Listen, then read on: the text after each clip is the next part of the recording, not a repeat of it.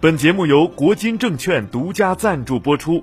行情来了，不知如何选股？现在开户就送蜻蜓 FM 半年会员以及专属新客理财等八大超值好礼。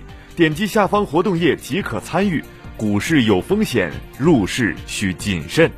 听众朋友们，大家好，今天是二零二零年三月二十号，星期五，欢迎收听《财经好声音》。本节目由蜻蜓 FM 独家播出，喜欢节目的朋友可以点击上方红星进行关注。中国正在加紧推进国家石油储备库的建设。国家石油储备旨在应对突发事件等引起的石油供应中断或者短缺，保障石油供应安全，维护国家能源安全和社会稳定。自三月六号沙特和俄罗斯就深入减产议题谈崩后，国际油价一路暴跌。低油价下，印度、美国等多国有意扩充国家石油储备。三月十三号，美国总统特朗普宣称将利用低油价契机，让战略石油储备基地重新储满原油。美国能源部官员表示，美国战略石油储备可以再储备七千多万桶原油。目前，美国战略石油储备基地存储的原油数量为六亿吨。中国是全球最大原油进口国，原油对外依存度突破百分之七十。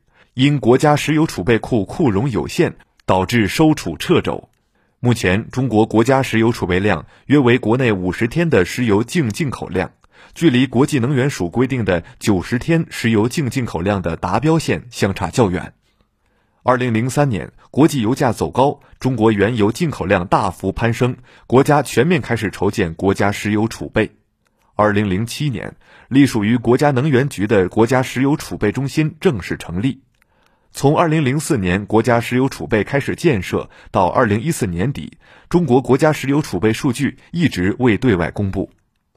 二零一四年十一月，为了回应国家主席习近平在 G 二零峰会上所做的“中国将定期发布石油库存数据”的承诺，中国首次公布了国家石油储备一期工程建设情况。二零一六年，国家石油储备条例指出，国家石油储备包括政府储备石油和企业义务储备石油。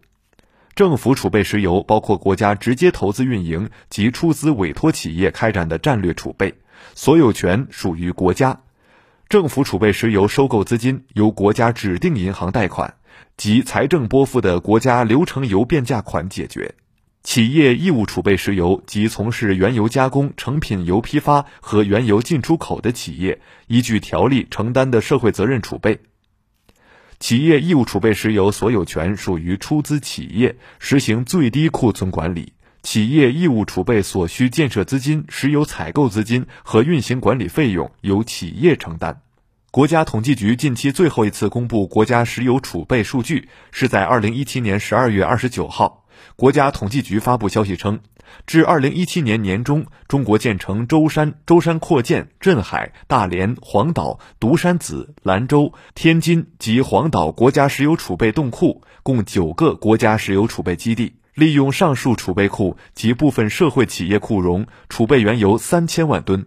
二零一九年，中石油股份公司官网称，国家石油储备三期工程正在规划中，河北省曹妃甸等有希望成为三期工程的储油基地。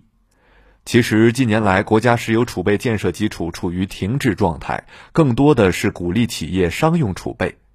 二零一四年以来，国际原油市场一直在寻找再平衡，长期徘徊在较低价位区间，化石能源面临的过剩风险越来越大，加之新能源、电动汽车等替代能源兴起，减弱了国家加大石油储备的驱动力。数据显示，二零一六至二零一九年，国际原油价格处于四十美元至八十美元一桶，而国际油价在五十美元至六十美元一桶时，是增加国家石油储备的好机会。在此期间，中国政府已陆续收储了较为充足的国家石油储备。如今，国际油价暴跌到三十美元以下，促使国家相关部门再一次加快推动国家石油储备建设，以期扩容。按目前形势看，油价将在更低位运行半年到一年。如果今年年底国家石油储备库三期工程能够全部完成，便不会错过抄底原油的机会。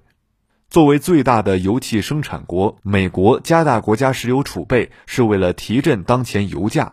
从长远看，假如化石能源持续过剩，中国加大国家石油储备建设的动力仍会出现不足。三月以来，随着各领域复工复产，三桶油正在加快原有库存的消化。随着库存回归到正常水平，有望进口更多的低价原油。国内炼化企业要消耗掉之前的高价原油，用上目前三十美元的原油，可能要等到四五月。随着全球新冠肺炎疫情蔓延，以及沙特和俄罗斯石油价格战的持续，国际油价还有进一步下跌的可能。好了，今天的节目就唠到这儿，下期节目再会。